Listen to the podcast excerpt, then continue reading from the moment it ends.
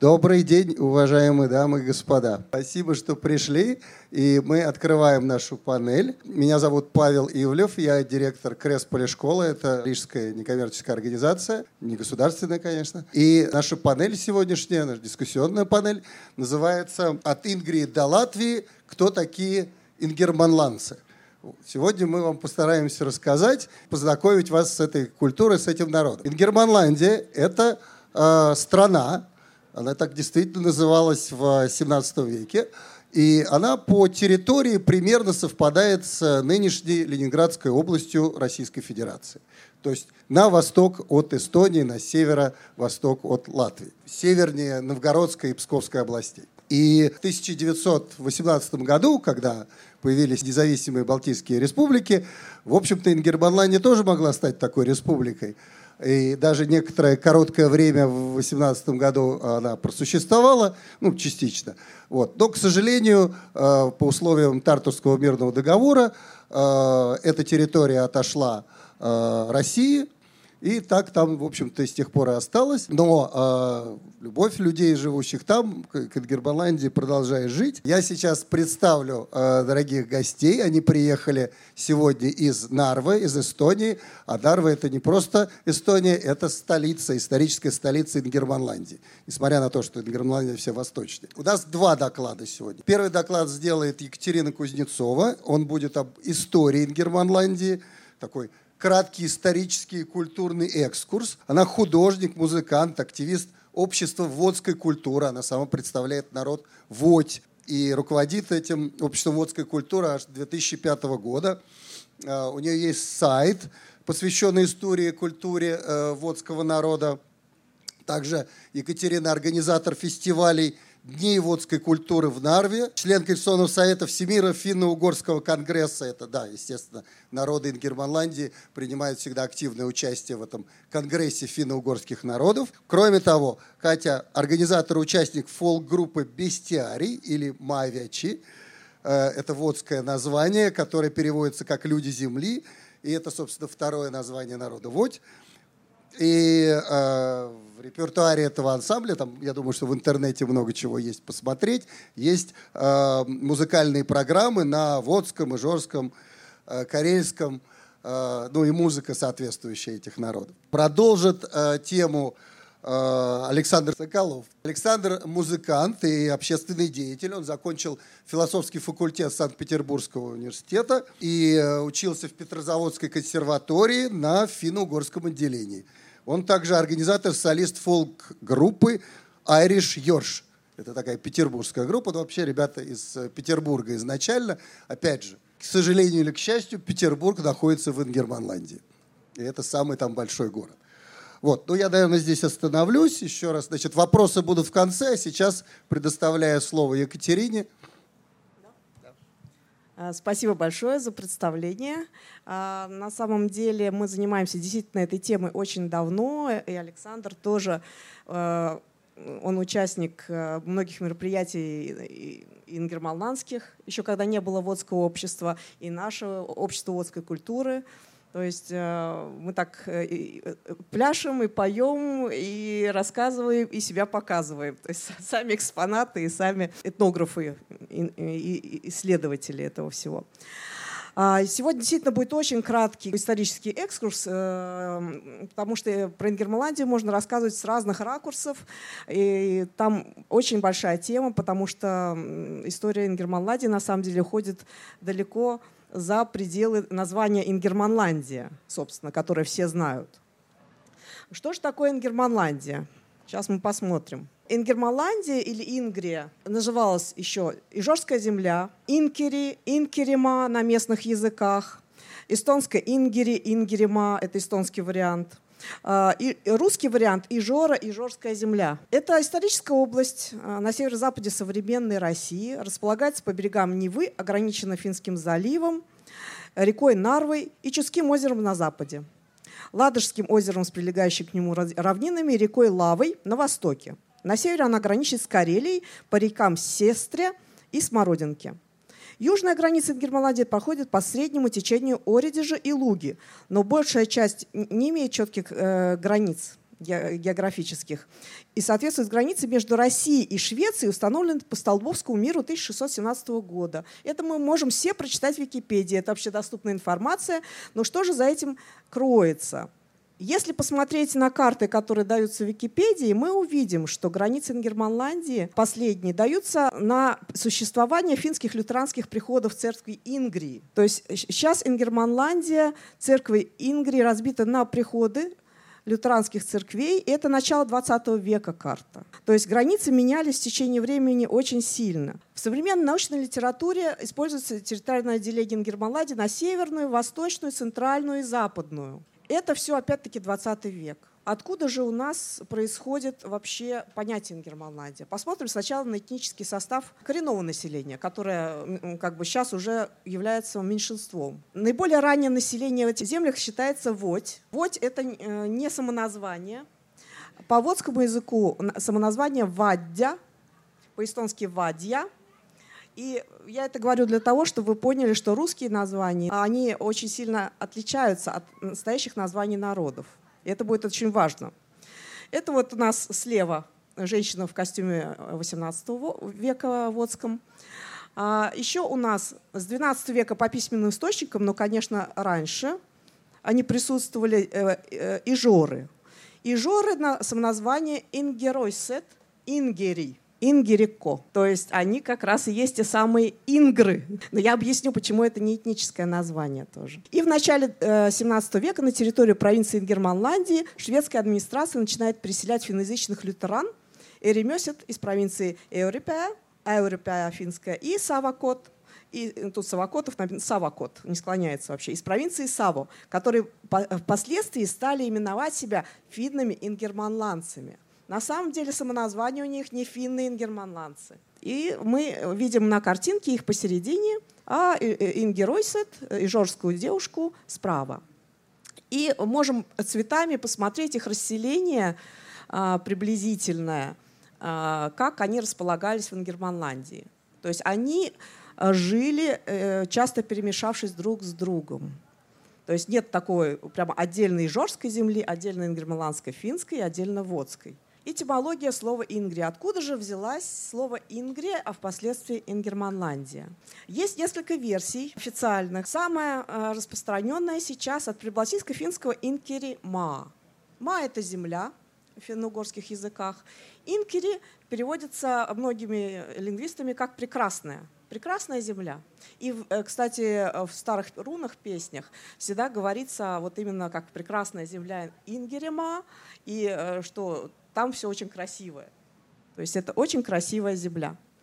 А, и она, это Ингерима, уже дала реке Ингери, Инкери, которая в русском языке называется Ижора. Были другие версии. От имени шведской принцессы жены Ярослава Мудрого Ингигерды, которые как бы в приданное а, дали эту землю. Ингигерт перешло в финский Ингери, ин, Инкери, Инко. Эта версия была высказана Татищевым и поддержана и развита Шогреном. Это известный лингвист Шогрен немецкого происхождения. Но сейчас а, уже многие говорят, что это легендарное происхождение названия. Еще связывает название с личным именем Рюрика, Игорь, князя Игоря. Но это совсем а, фантастическая а, версия. Ее предложил тот же Татищев на основании Акимовской летописи. Там было это упомянуто. Но мы знаем, что в летописях часто опять-таки э, не исторические э, факты, а уже переработанные, то есть осмысленные тем, кто писал. По мнению лингвиста Юлиуса Мягиста, эстонского лингвиста, топоним Ижора и Ингрия восходит к финскому Инкери, первоначально извилистая река. Но как бы, да, или прекрасная, или извилистая река именно. Он именно от реки, не от земли производил. И есть еще две версии, которые совсем такие э, маргинальные. Один шведский э, историк и лингвист э, Улов Рудебек э, считал, что шведское название Ингерманланд происходит от имени Инго, Инге, почему-то но никак это в обосновании исторических этому нет. Опять-таки, перед э, тем, как назвать Ингерманланд, была земля Ингери.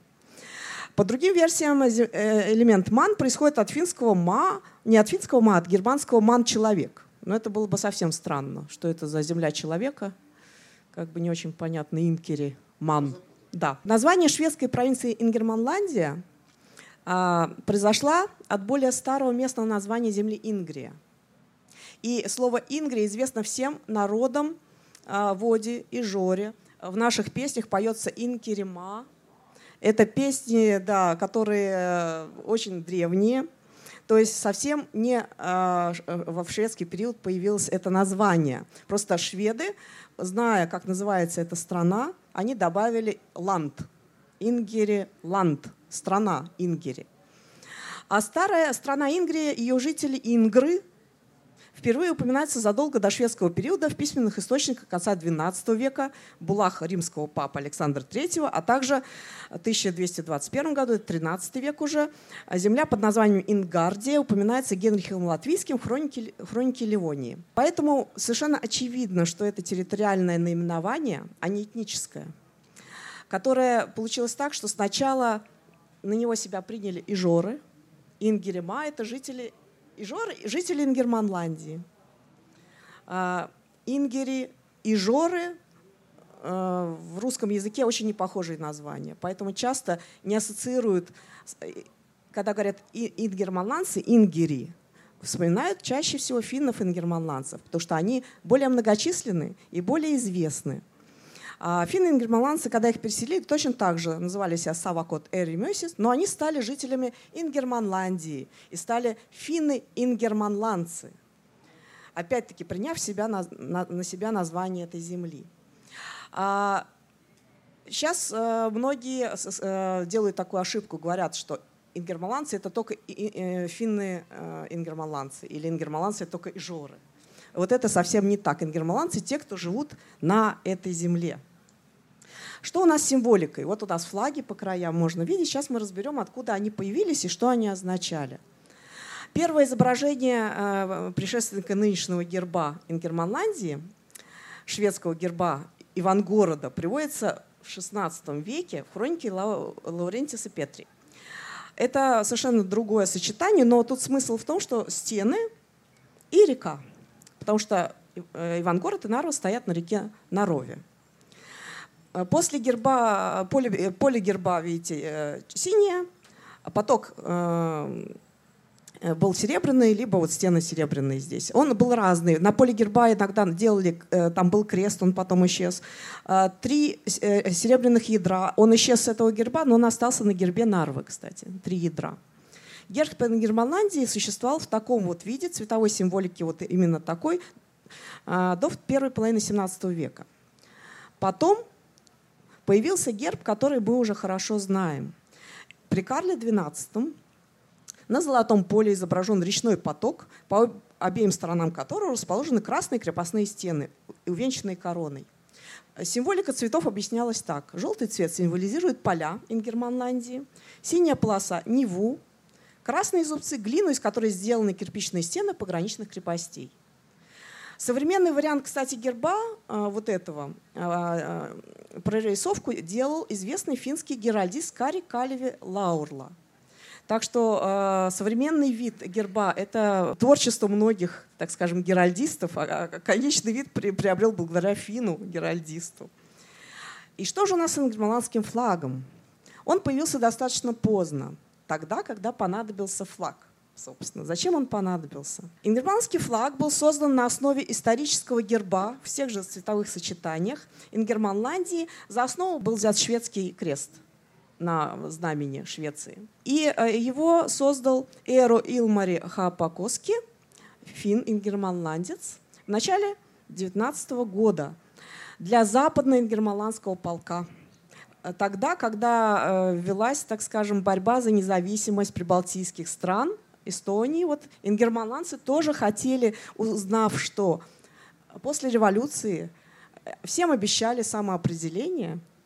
Не только Финляндия э, хотела это и получила, но хотели и ингерманландцы, хотели и эстонцы – и, соответственно, появилось движение за то, чтобы очень большое было недовольство советскими, так скажем, обещаниями, которые сразу были нарушены. И э, Западный Ингерманландский полк и Северно-Западная армия принимали участие в двух наступлениях на Петроград. И в июне 19 того же 19 года этот флаг был поднят в качестве государственного в республике Северная Ингрия. которая находилась в Карелии, очень недолго просуществовала. Ингерманский добровольческий отряд состоял э, из разных совершенно людей. Сейчас э, говорят, это ингерманландский полк был, считая, что там были финны-ингерманландцы. Опять-таки, половину отряда составляли действительно финны-ингерманландцы и просто финны, приехавшие из Финляндии, кстати, помогать эм, получить независимость своим братьям. И э, из Северной Ингрии вот финны-ингерманландцы. И карелы, кстати, которые не являются финнами-ингерманландцами. Вторая половина добровольцев были воти, жоры, германские финны с прилегающей к Эстонии территории, которая в результате, они потом, после того, как эта армия была разбита, они э, поселились э, в эстонской Ингерманландии на какое-то время. И там а, были очень известные люди. Например, наш учитель, водского, водский учитель, единственный важанин, получивший лингвист образование. Он в Тартусском университете учился. И он э, там преподавал в школе Венкюль. Опять-таки, э, школа Венкюль совсем не значит, Вена — это по-эстонски русский. Но совсем не значит, что в этой школе и в этой деревне были русские люди. Там жили и Жоры, и Водь. Вот. Ну и а, дальше к чему я это все клоню? Несмотря на то, что в наши дни германский флаг стал восприниматься как именно национальный флаг, даже флаг общества ингерманских финнов. Почему так, э, почему так произошло? Потому что ингерманские финны, они э, единственные имели общество э, еще в Советском Союзе.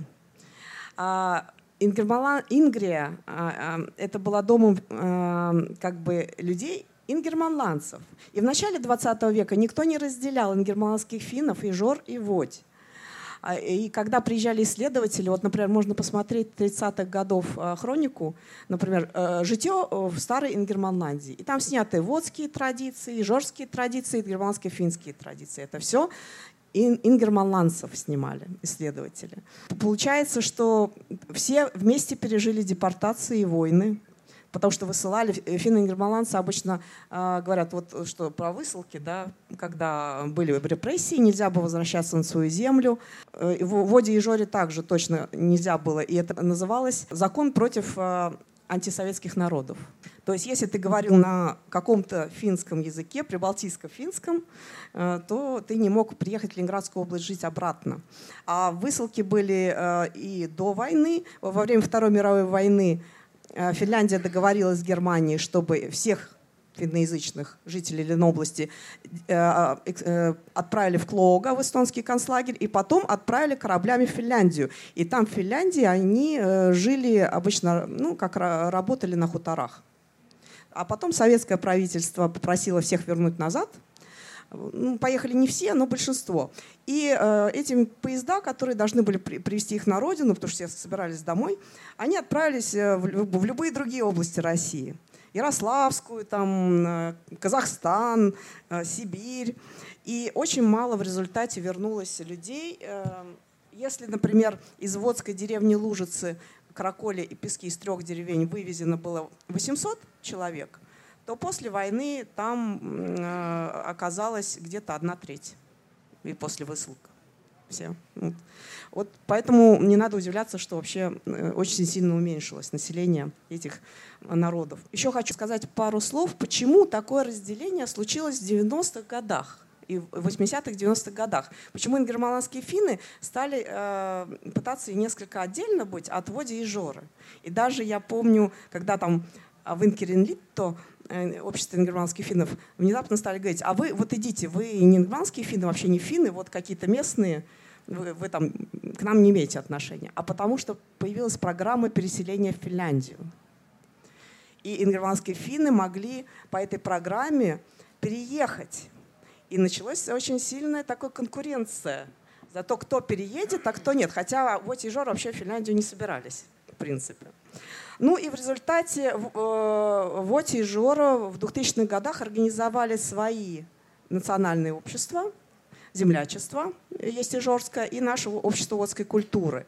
И э, совсем недавно, буквально недавно, водский флаг был утвержден отдельный в 2002 году, Ижорский флаг в 2005. Но надо понимать, что до этого все эти народы и все вообще население Ингерманландии, которое хотело как бы мечтала о своей отдельной стране, они существовали все под этим вот ингерманландским флагом. И это такой очень важный национальный символ вот, для всех нас, кто живет в Ингерманландии. Спасибо за внимание. Спасибо, спасибо, Екатерина. А, мы сейчас э, сразу переключимся ко второму докладу, который будет о ингермаланцах в Латвии, да, как удивительно удивительная такая вещь о воде в Латвии. Да?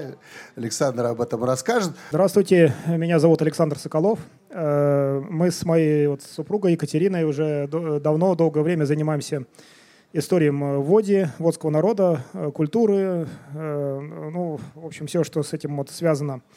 И мы были очень удивлены. В 2017 году когда познакомились э, в Нарве э, на фестивале с Дмитрием Щеголевсом, Щеголев по-русски, Щеголевс, да, по-латышски, он оказался очень интересным таким специалистом в области э, именно кревинов, вот как народа, которого в XIX веке причисляли к ливам, хотя на самом деле, как оказалось, это как бы ответвление от э, водского народа, ну то есть, собственно, вожане, которых переселили в XV веке в Латвию.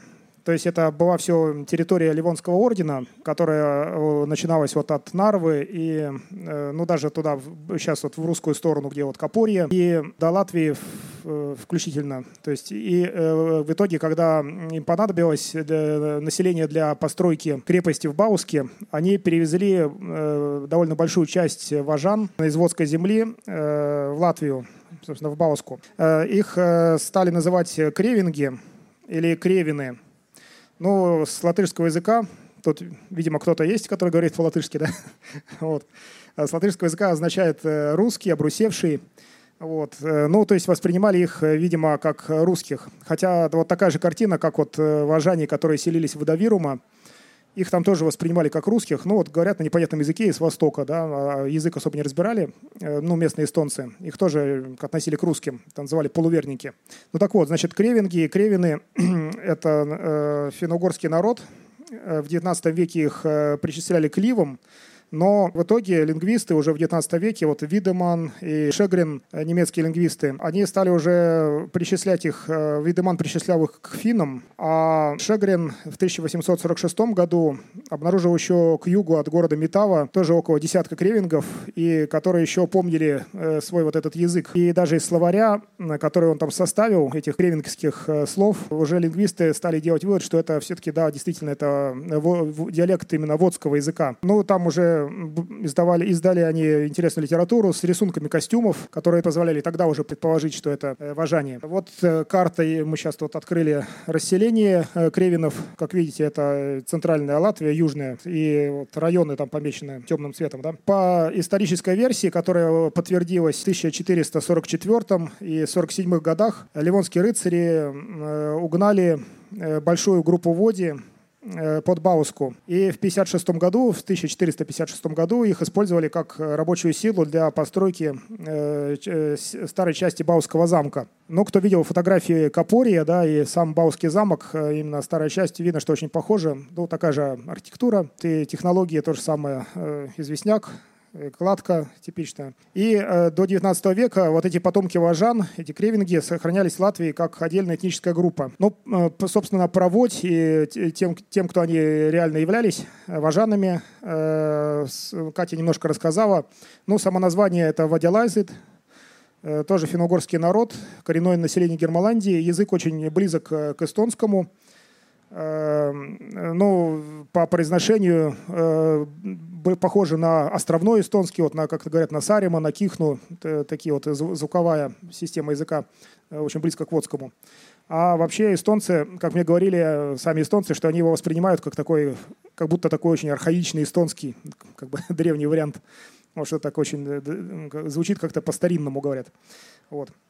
А, ну вот, вожане сейчас еще проживают э, на севере Кингисеппского района в Ленобласти. И пожилые люди, даже, даже не очень пожилые еще вот, говорят на языке, мы сами с ними общались. Ну, хотя, конечно, их мало. Э, и по имени народа Води еще очень интересно, что была названа Водская Петина Великом, Великий Новгород. То есть э, упоминание вот этой Водской Петины в очень древних источниках имеется. Ну, про язык я сказал. Похоже на диалекты эстонского ну, хотя, конечно, совсем уже самостоятельный язык его нельзя отнести, собственно, к диалекту. Ну, а по поводу того, что вот э, рыцари переселили вот такую часть народа, ну, это как-то, это не было э, такой сталинской депортации, это, в принципе, была нормальная практика для, феодали, для феодализма. Переселяли крестьян, э, переселяли, ну, там не, не особо они разбирались, феодалы, рыцари, в этническом этом составе. Ну вот просто так вот получилось, да, что действительно большая группа, и вот такой уникальный случай, когда часть народа сохранялась э, как бы совсем в другом месте от своего основного проживания, да. Вот есть э, карта, вот, собственно, вот этого пути, э, как тогда проходило, вот по, по какой дороге, собственно, их э, в те времена, э, ну, так сказать, транспортировали, да, через Эстонию. С 90-х годов 20 века появилось движение в Латвии по возрождению э, ливов и, собственно, и возник интерес к кревинам. То есть их стали уже четко отделять от ливов. И наш вот большой друг Дмитрий Щеголев в семнадцатом году проделал вот такую экспедицию от Латвии до Водской земли. И вот наладил с нами вот такой культурный обмен. И э, э, изданы были книги об истории и культуре кревинов и создан сайт. Вот мы тут мы приводим и ссылки на сайт и вот на книги. Сейчас вот готовится уже, собственно, в бумажном виде издание книжки. На сайте интересно много фотографий исторических э, и современных. Да, вот и фотография это с Лужицкой складчины. Это деревня Лужица, это около Усть-Луги, где мы регулярно проводим наши вот такие водские праздники э, народные. Сам Дмитрий Щеголев вот справа, вот э, вместе с Катей. Да, вот автор книги слева, вот этой на латышском языке, да, можете тоже вот интересно ознакомиться. А это фотография из э, слева Капорья, справа Бауска. Ну, Бауска, правда, это вот такая часть уже 17 века, а вот с другой стороны она именно очень напоминает вот, э, собственно, Копорскую крепость. На Убауске это наш ансамбль Моавячи, у Копорья вот это наш друг э, Дмитрий. А это в Бауске в замке фотография. Вот слева вот женщины втроем стоят, это костюмы Кревинов 19 века. А справа это мы в водских костюмах, э, тоже 19 век. Вот. Ну, хотя вот этот, э, то, что костюм Кревинов, там немножко много спорных элементов. Это они сделали реконструкцию с изображений уже художников. Э, а не, я так понял, не это не с археологии, это по рисункам да, не сохранилось. Но вот у нас, поскольку мы занимались водским костюмом, есть некоторые сомнения да, в этой реконструкции. Ну, общее представление можно получить, да. Ну и в заключение вот тут у нас э, опять вот у нас изображение нашего водского флага, герба. Э, в центре это водский крест, который популярен на орнаментах, на могильных камнях – и вообще в традиции его считают, считается, что это цветок э, иван-чая. Это тоже такой символ водского народа. Иван-чай, вот такие вот крестообразные цветочки. Да, собственно, из которого делают э, э, чай, и вот мы сейчас вас угостим. Он там сейчас как раз стоит, заваривается. Это, собственно, традиционный водский напиток. Очень вкусный. Сейчас вот мы закончим. Можете подходить и попробовать. По поводу нашей символики еще скажу, что в 2019 году, собственно, были созданы герб и флаг. То есть э, не так давно, но вот э, сочетание цветов, красный, синий, желтый, это традиционные цвета как для води, так и для кревинов. Ну, опять же, германские такие тоже общие цвета, да. Все, спасибо. Спасибо, Саш. Ну, я немножко добавлю, что ли, современного контекста, да, потому что вот когда много уходим в историю, э, как бы теряется, ну, связь времен в какой-то степени, да. Я э, люблю географии возвращаться всегда. Так вот, вот представляете себе, наверное, Ленинградскую область, да, вот этот вот кусок территории довольно большой. Там э, и население там больше 7 миллионов человек, то есть как во, все, во, всей, во всех трех балтийских странах. И э, западная часть этого региона, да, она на самом деле, в общем-то, России да, стала ну, совсем недавно. Ну, то есть она была, конечно, частью, она была частью независимой Эстонии. И, собственно, тогда Нарва и Ивангород, да, сейчас эти города разделены, Нарва, Эстония, Ивангород в России, между ними река Нарва. А до Второй мировой войны это был один город, и, собственно, до этого он тоже много-много лет уже был одним городом. И это один из крупнейших э, промышленных центров региона, особенно в начале 20 века. А, и промышленная история этого региона, на самом деле, она продолжается. Это уже наше настоящее. Сейчас в Ленинградской области, особенно вот в, эм, в районе Луги, э, там, где река Луга впадает в Финский залив, идет колоссальное строительство, потому что там Россия располагает свои новые порты и терминалы. Рядом с ними производство. Да, и туда тянутся, соответственно, коммуникации, туда переселяются люди из другой страны. То есть это довольно бурно росший последний, по крайней мере, э, до войны, да, нынешний э, регион э, именно в экономическом плане, который, ну, безусловно, именно там, где этот порт сейчас или портовые терминалы построены, собственно, находится деревня Лужица, основной центр водского народа, и понятно, что им там, конечно, очень некомфортно. Да, и, и Жор тоже там. Вот, поэтому эм, при том, что эти местные да, этнические народы, Водь и Жора, э, Вепры, э, они, конечно, очень маленькие, они не могут влиять на то, что происходит на Ингерманской земле. Тем не менее, есть большой интерес тех людей, которые исторически жили на этой земле, вне зависимости, ну, понятно, что они сейчас все на русском говорят и учатся, вот, но э, самосознание там есть, да, именно ингерманландское, и не случайно в Петербурге, особенно в 90-е годы, да, когда все это еще не зажималось, это было довольно серьезное движение. Оно до сих пор сохранилось, но, понятно, сейчас им не дают политически никак развернуться. А так, в принципе, если я не ошибаюсь, в 93 году, когда, собственно, переименовали город Ленинград в Санкт-Петербург, тогда же эту самую несчастную Ленинградскую область, которая до сих пор так называется, э, собственно, хотел, э, хотело местное население переименовать в Ингерманландию. К сожалению, э, они ну, провели внутренний референдум, но дальше, собственно, скажем так, перестройка демократическая, в общем-то, остановилась. Она уже тогда остановилась, в общем, мы не дали дальше двигаться. Э, ну, так вопрос о том, что все могло быть иначе. И, опять же, экономический регион очень развит и был, и развивается сейчас.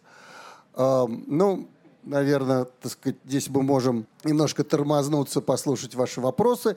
Чай заварился, его можно аккуратненько подойти, налить в стаканчик и разбавить холодной водой, потому что может быть сильно горячий. А, Копорский, вот этот вот самый Иван-чай, да, это тоже очень интересная вещь. Да, Катя вот положит рассказ отдельно про чай. Да, еще пару слов. Вот а, Екатерина и Александр, они приехали сегодня из Нарва, да, проделали долгий путь, наверное, часов пять ехали на машине. Да, значит, их э, мастерская, их центр находится э, в Нарве. Вот сейчас он переехал в дом Ингри, который, собственно, Крест Полишкола там основала.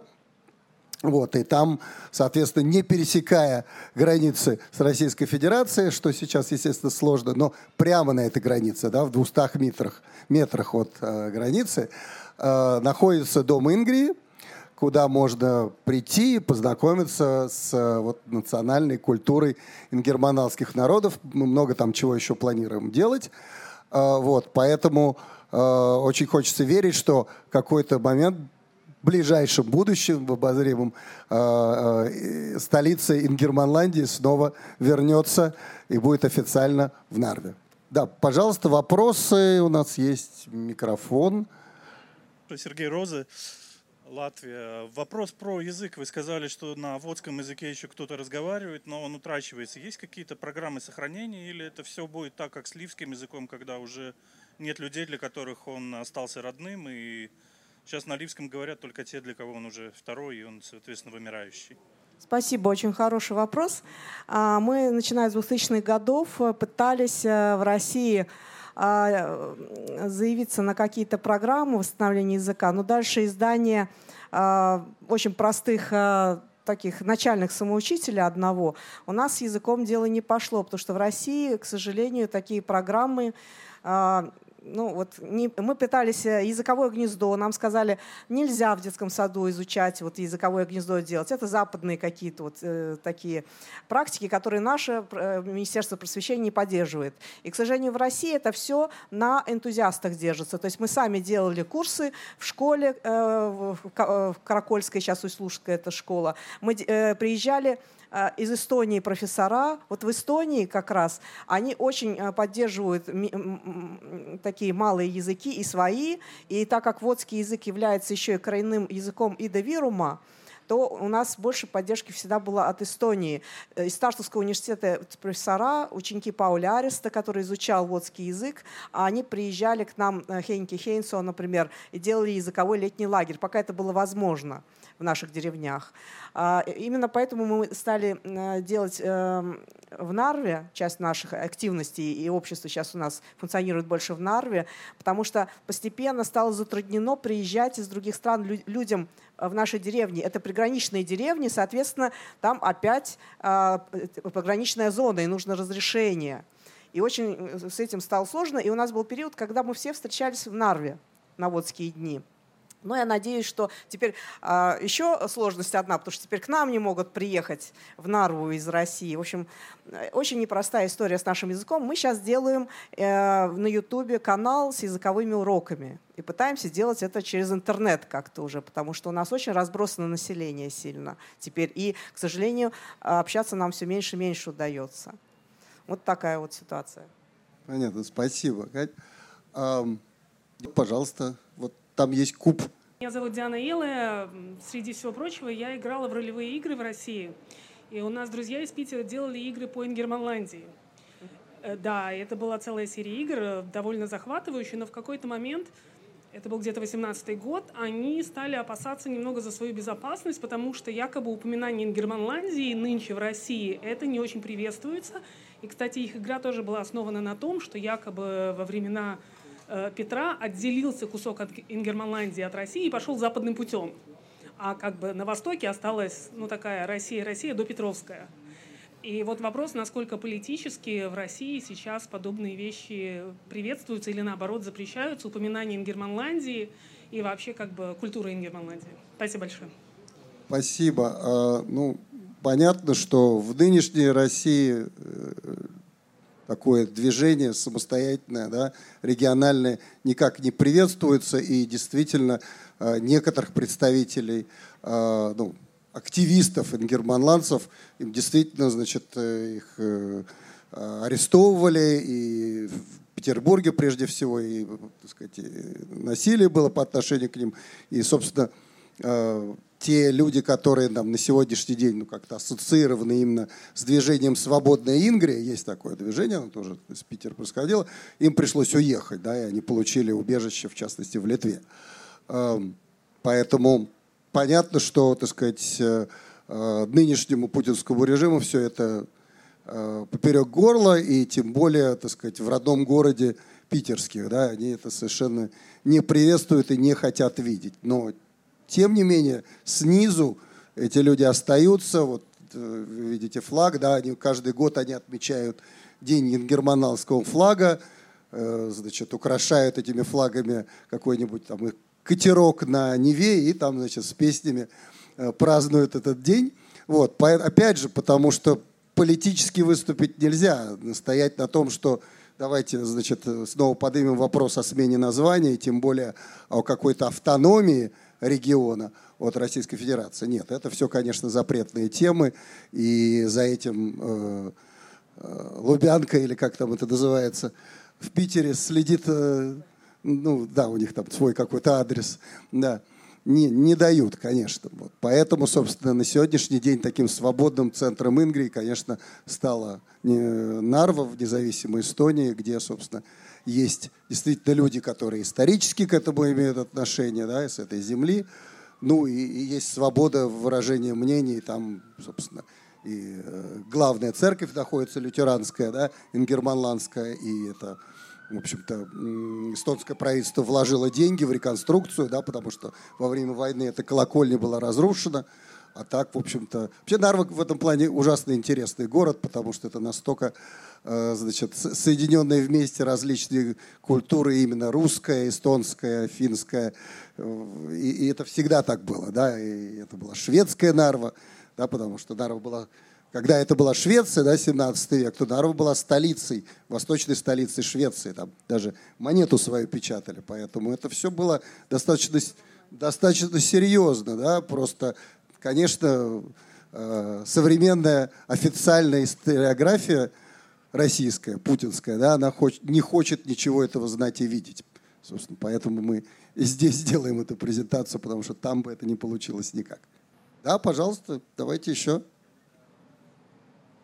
И тогда еще один дополнительный вопрос. Э, скажите, а вот изначально это движение Ингрии, которое вы упоминали из Питера, оно было исключительно культурным или там были какие-то политические элементы тоже? Да, да, конечно, были. Ну, Катя, расскажите, потому что Катя все-таки непосредственный свидетель этого всего. Ну, и, и если честно, сейчас а, вот а, а, есть такая версия в России у спецслужб, что есть такая организация свободная Ингрия. Организации никогда никакой не было. И движение это скорее движение единомышленников было. Это не было одно движение какое-то.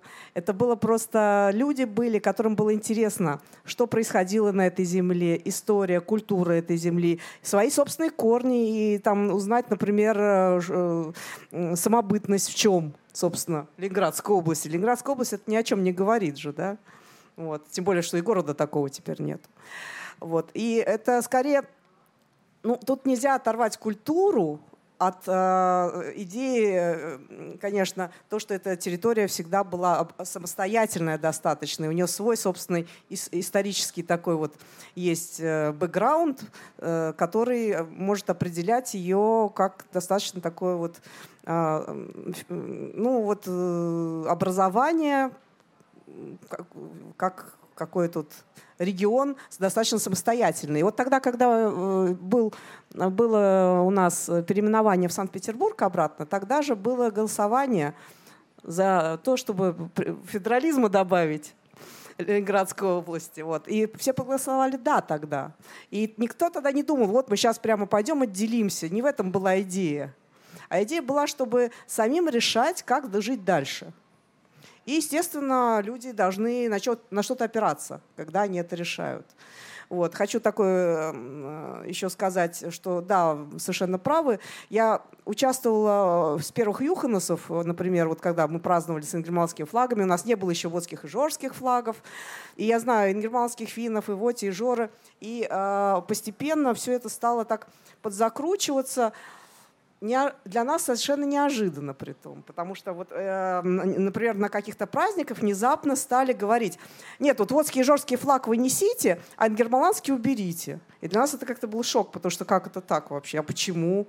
А, а вот вы сейчас вот не поднимаете флаг, внезапно там через несколько лет уже водский флаг не поднимаете. Ну и это все идет как бы по унификации, чтобы не было, как э, вот Советский Союз, он был многонациональный, но одновременно все, в принципе, они были советскими людьми.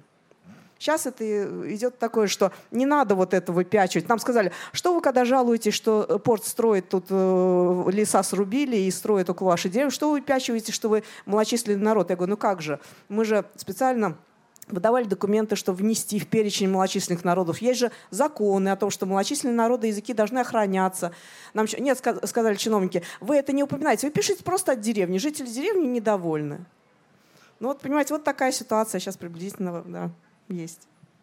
А. Да, спасибо. У меня тоже есть вопрос. Пожалуйста. Так сложилось, что у меня прабабушка тоже финка и германландка, мама у меня этническая карелка. И она сказала, что одна из самых больших проблем для сохранения языков – это отсутствие письменности, то есть официальной, красивой, регламентированной письменности. Если я не ошибаюсь, то у водского языка с письменностью тоже есть определенные проблемы. А, что, по-вашему, могло бы помочь таким языкам, не знаю, там не просто создание алфавита, то есть что могло бы помочь этим языкам действительно сохраниться и чуть ли не заново создавать свою письменность? Спасибо. Спасибо за вопрос. К сожалению, а, в интернете очень устаревшая информация насчет этого. А, у ингерманских финнов никогда не было проблемы с письменностью, они пользовались просто финским алфавитом. А, у них большая литература существует. Хотя, к сожалению, в обществах ингерманских финнов учат финский язык, а не ингерманландско-финский. Проблема с, именно с преподаванием. У Води и Жоры письменность э, в 2000-х годах возникла, и она была утверждена, были уже первые издания, и лингвистами зафиксирована эта письменность, она совершенно устаканилась уже. И опять-таки проблема в том, что э, одна письменность не делает как бы возрождения языка нужно создавать э, почву для того, чтобы люди могли общаться на нем. К сожалению, сейчас есть шансы на это вот только в демократических странах таких как Россия. Естественно, об этом сейчас, я даже не знаю, несколько лет э, назад, лет 10 назад мы заговаривали с администрацией Ленобласти, что давайте что-нибудь с этим сделаем. Но и тогда подвижек не было. А сейчас, я думаю, даже заговаривать о том, чтобы какой-то язык преподавать в школе, Водский и Ижорский. Вот несколько э, лет пять назад Ижоры э, в местной газете хотели издать статью. И ее не пропустили, потому что они, она была на ижорском языке. Они сказали, ну вот же перевод, мы вам предоставляем перевод, ижорский язык. Они сказали, нет, но мы же не можем проверить, что перевод правильный что вы именно это пишете. У, нач... там, у спецслужб нету э, ижора говорящих спецслужбистов. Поэтому лучше вообще не издавать. Мало ли что вы там напишете. Вот, так что да, со словитом все, сейчас все уже в порядке. Да, все, все у всех есть. Спасибо. Так, пожалуйста, там где-то рядом с вами кубик. Сколько вообще узнаваемый этот флаг? Насколько его знает средний российский полицейский и средний финаугр, проживающий на территории России? Потому что я когда-то была в Жорстской деревне, я не помню, чтобы там был такой флаг. А, ну, смотрите, флаг, во-первых, э, конечно, ну, как и все флаги, это достаточно более позднее явление, чем, скажем, гербы, там, э, так сказать, какие-то, а тем более орнаменты. Флаг появился, по большому счету, только в начале 20 века. Вот, и э, я могу сказать, что в Петербурге это очень узнаваемая вещь. Там полиция как раз на него делает стойку э, и, э, собственно, отнимает. Да, особенно, когда он появляется на каких-то протестах да, демократических. То есть э, там это запретная вещь. Вот. В остальных регионах, ну, он, понимаете, это все-таки действительно не такой большой в масштабах там, Европы и России э, народ, территория и флаг. Поэтому ну, сказать, чтобы он был в какой-то высокой степени узнаваемости за пределами Ингерманландии, нет. Но э, для ингерманландцев именно как объединяющий символ, да, не то, что вот отдельно вот, отдельно Ижора, а именно объединяющий и флаг, и относящийся к территории, да, к, а не к какому-то отдельному этносу. Это вот это, это символ, да, он есть, и, конечно, мы его очень любим, мы стараемся, так сказать, типа, продвигать, чтобы как можно больше людей его знало и ассоциировало с Ингрией, именно, так сказать, не э, дикой э, Восточной Русью, да, а вполне себе, э, так сказать, североевропейской нормальной страной которое это могло бы быть. Наверное, мы закончим сегодняшнее наше выступление здесь. К сожалению, жарко, особенно в национальных костюмах. Но, с другой стороны, прекрасный день сегодня. Я очень рад, что вы пришли нас послушать. Надеюсь, что узнали что-то новое. И давайте вместе поблагодарим наших гостей из Нарвы, проделавших это, этот долгий путь сегодняшним утром. Спасибо. Катя, Саша, спасибо. Спасибо, гости.